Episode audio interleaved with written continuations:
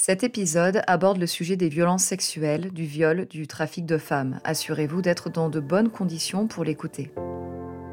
Épisode 2. Qui sont-elles? C'est moi-même qui a choisi euh, de quitter euh, mon pays. Je sortais avec un mec. Je lui ai dit, bon, moi, je voulais aller en Europe pour aller explorer, pour voir euh, qu'est-ce qui passe là-bas. Bon, lui m'a dit, oui, c'est vrai, tu es sûr J'ai dit oui. Hein. Il m'a dit, moi j'ai une euh, contact si tu veux. Euh, Iran, Turquie, Turquie, Yunnan, Yunnan, Albanie, Albanie, Kosovo, Kosovo, Serbe, Serbe, Bosnie, Bosnie, Croatie, Croatie, Oslonie, Oslonie, Italie, Italie, France. On vend le terrain, les bœufs, toutes les billets qu'on a, la famille, on le vend pour t'envoyer ici, pour sauver les autres familles qui sont en bled. Parce que là-bas, c'est pas facile. Si tu n'es pas la fille des messieurs, des gouverneurs, des présidents, proche des présidents, proche des ministres, là, ça y est, tu es pauvre.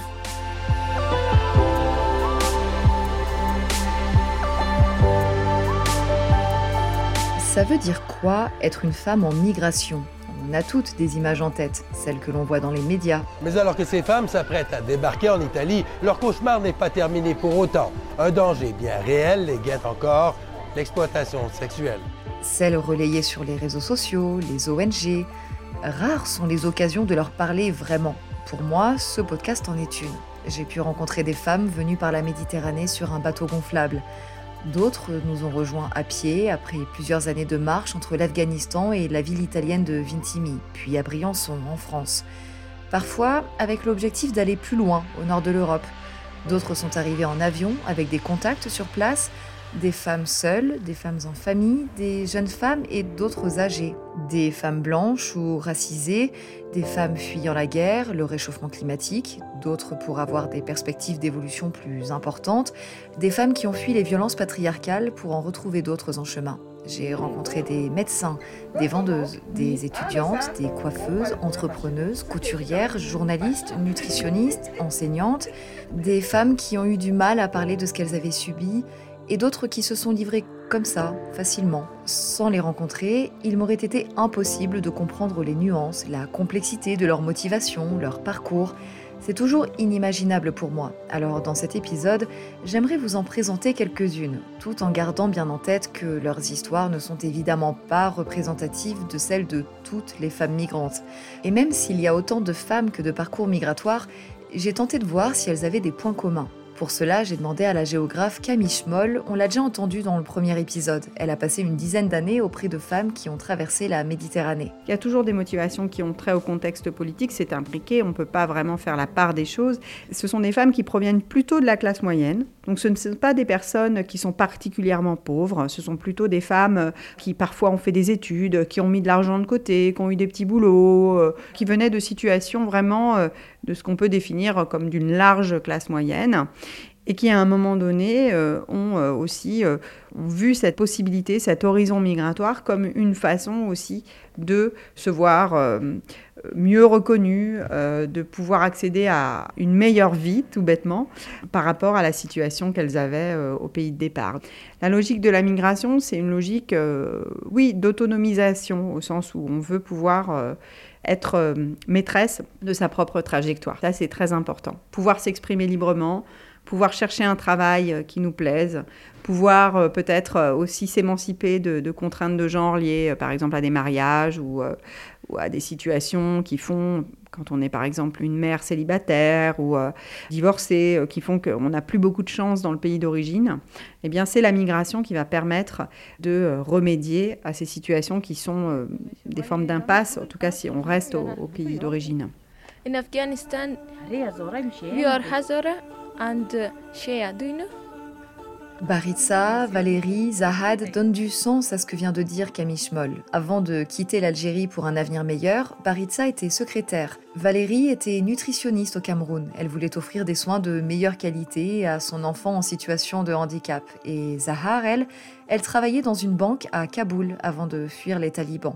خیلی مشکلات خانما و دخترها زیاده مثلا در خانم که سرش خیلی ظلم من مردا L'Afghanistan, c'est très dangereux pour les filles et les femmes. Elles ne peuvent pas aller dehors. Les hommes sont vraiment horribles en Afghanistan. Les gens ne peuvent pas protester. C'est comme ça. Si vous êtes des femmes, à l'extérieur, vous vous faites agresser verbalement par certains hommes. J'ai trop de filles. J'en ai cinq et je ne peux pas vivre en Afghanistan car c'est trop dangereux pour elles. Suis partie pour faire euh, une vie meilleure. En Algérie, il y a beaucoup de pauvreté. les gens, ils travaillent pas, les femmes aussi. et ben, j'ai préféré de partir à l'étranger pour faire ma vie à moi et à ma famille. Ah, je suis venue toute seule, oui. C'est triste, mais j'ai pas le choix. Je n'ai rien dit à personne parce que personne n'a accepté. Et puis, il n'y a que moi qui comprenais ma douleur de mère. Donc, euh, c'est quand je suis arrivée ici euh, que beaucoup ont été au courant, même mes propres parents.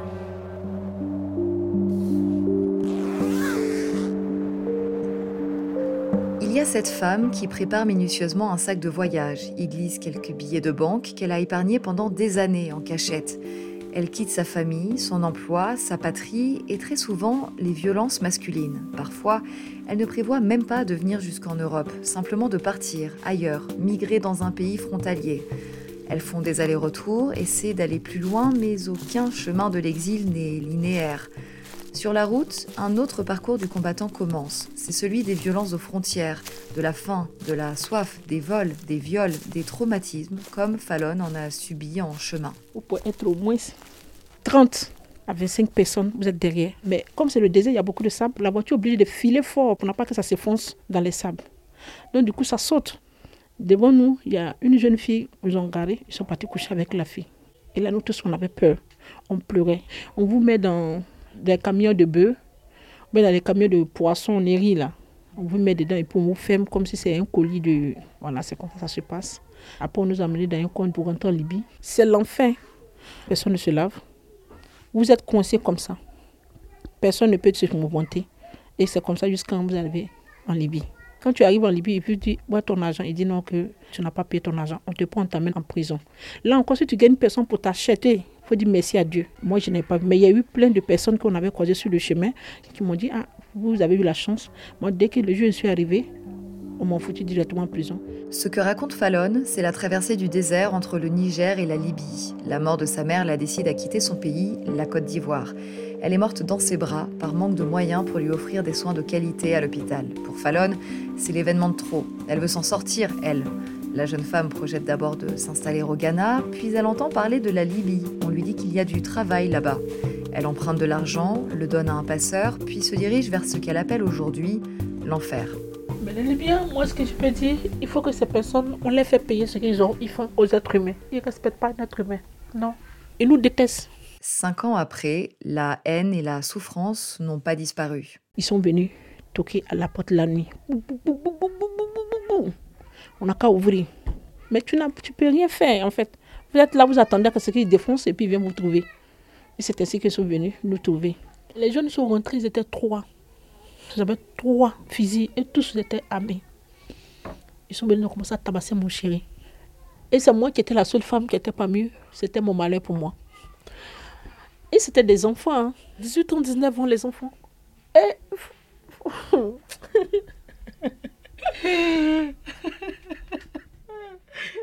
Pas besoin de détails pour comprendre ce qu'il s'est passé. Camille Schmoll le rappelle sans cesse, les femmes qui passent par la Libye sont systématiquement violées, parfois sous les yeux de leurs enfants. Après ces mois à endurer la Libye, Fallon traverse la Méditerranée, la peur au ventre. On lui avait parlé d'un gros bateau, elle se retrouve face à un petit zodiaque rafistolé. Pas le choix, soit elle monte, soit on la tue. Alors on l'entasse avec 150 personnes. Rester en Libye, pour rien au monde. Je préfère mourir en mer que de retourner là-bas, m'a-t-elle confié.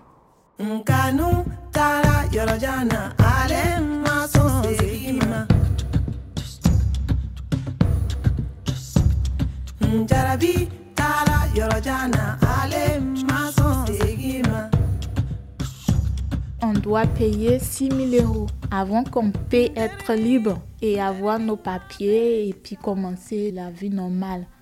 Chaque nuit, euh, coucher avec plusieurs hommes pour pouvoir avoir l'argent vite fait, quoi. Francisca depuis le Ghana, Mathilde depuis le Sénégal ont rejoint la France en avion. Et puis après, j'ai fait aussi des perruques. Francisca arrête l'école à 11 ans pour devenir aide à domicile. Un jour, au travail, un homme la viole. À partir de là, elle refuse de se retrouver seule, isolée, avec n'importe quel homme. Elle devient donc vendeuse de légumes dans la rue. Alors qu'elle a 14 ans, un homme l'approche et la persuade d'aller en Europe. Il lui promet qu'elle pourra reprendre ses études et avoir un métier pour aider sa petite sœur et sa grand-mère. Elle prend deux années pour y réfléchir, puis elle s'envole à 16 ans. Vous entendrez ensuite Mathilde. Il y a deux ans, elle a quitté le Sénégal pour fuir un mariage forcé. Mathilde et Francisca ont une chose en commun, elles ont fait confiance à un homme.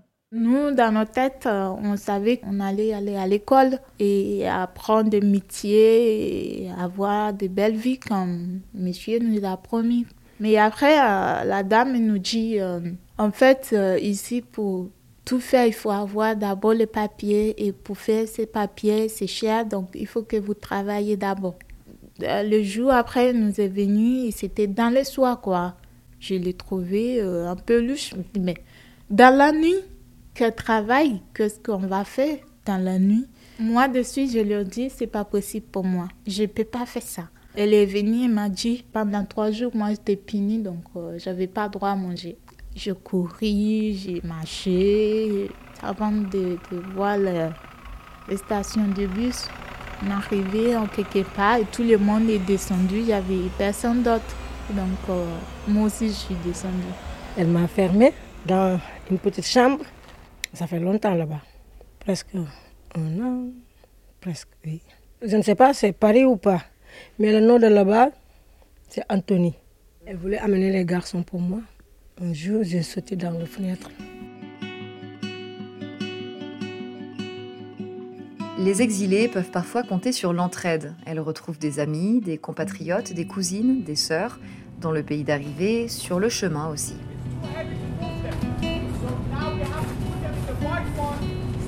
Même en mer, sur l'Ocean Viking, la sororité s'observe. Sur le bateau de sauvetage de SOS Méditerranée, les femmes ont accès à un espace qui leur est réservé. Là, elles s'organisent pour reposer leur corps avant un autre combat. Bonjour. Bonjour, Ah oui, la main, je sais pas. Laurence Bondard est porte-parole de l'Ocean Viking, le bateau de SOS Méditerranée qui fait du sauvetage en mer. Romane l'a rencontré à Marseille. On peut observer une entraide entre les femmes dans cet abri, par exemple, où les femmes se retrouvent. Je ne sais pas si véritablement elles vont se raconter, certaines parfois, pas toutes, entre elles. Il y a beaucoup de femmes qui n'osent pas raconter ce qu'elles ont vécu. C'est tabou, c'est honteux pour elles, c'est complexe, c'est traumatique. Donc certaines vont s'exprimer, pas d'autres. Euh, mais entre elles, par contre, effectivement, il y, a, une forme euh, d'entraide, d'écoute, euh, d'attention particulière, d'inquiétude les unes pour les autres. Et on peut voir aussi des femmes qui vont s'occuper des enfants, d'autres femmes, des femmes auxquelles on, prête assistance, qui soient soit enceintes, soit avec des bébés euh, très jeunes, vraiment. Hein, euh, le plus jeune avait 4 jours euh, sur l'Ocean Viking, donc il avait passé la moitié de sa vie en mer, parce qu'ils avaient passé deux jours en mer. et donc quand elles arrivent, sachant qu'elles sont épuisées profondément, elles ont besoin de dormir. et quand on a un petit bébé ou un petit enfant, c'est pas toujours simple. Donc il va y avoir d'autres femmes souvent qui prennent le relais, qui vont s'occuper des enfants pendant que la mère dort. Ça c'est un exemple, je trouve, assez prégnant effectivement de, la sororité dont vous parlez, je pense.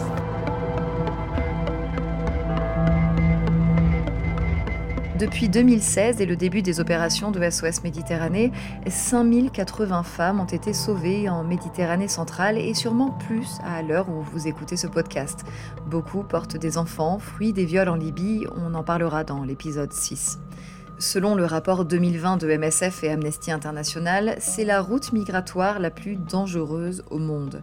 Tous ces nouveaux naufrages en Méditerranée, dans l'indifférence générale, viennent rajouter des vies perdues aux 20 000 femmes disparues en Méditerranée depuis 2014. Alors que les femmes sont minoritaires à partir en mer, elles seraient majoritaires dans les cadavres que l'on arrive à identifier. C'est ce que dit Alarmphone, un projet européen de sauvetage en mer des réfugiés. Peut-être parce qu'elles sont placées au milieu des bateaux, peut-être aussi parce qu'elles ont moins appris à nager que les hommes. On ne peut pas parler de la condition de la femme en migration. Je ne peux pas parler pour toutes celles que je n'ai pas interrogées. Leurs récits de vie sont aussi riches que différents. En revanche, elles ont tout en commun d'être exposées à des formes systémiques de violence de genre, comme la sexualisation, le fait de subir des violences patriarcales, ce système universel. Parmi toutes les migrantes interrogées, certaines s'en vont parce que leur identité de genre ou leur orientation sexuelle deviennent invivables dans leur pays. Il s'agit des personnes s'identifiant comme lesbiennes, transgenres, bisexuelles, intersexuées. Une double peine pour ces femmes à la fois discriminées et stigmatisées en Europe aussi. Elle vous en parle dans le prochain épisode.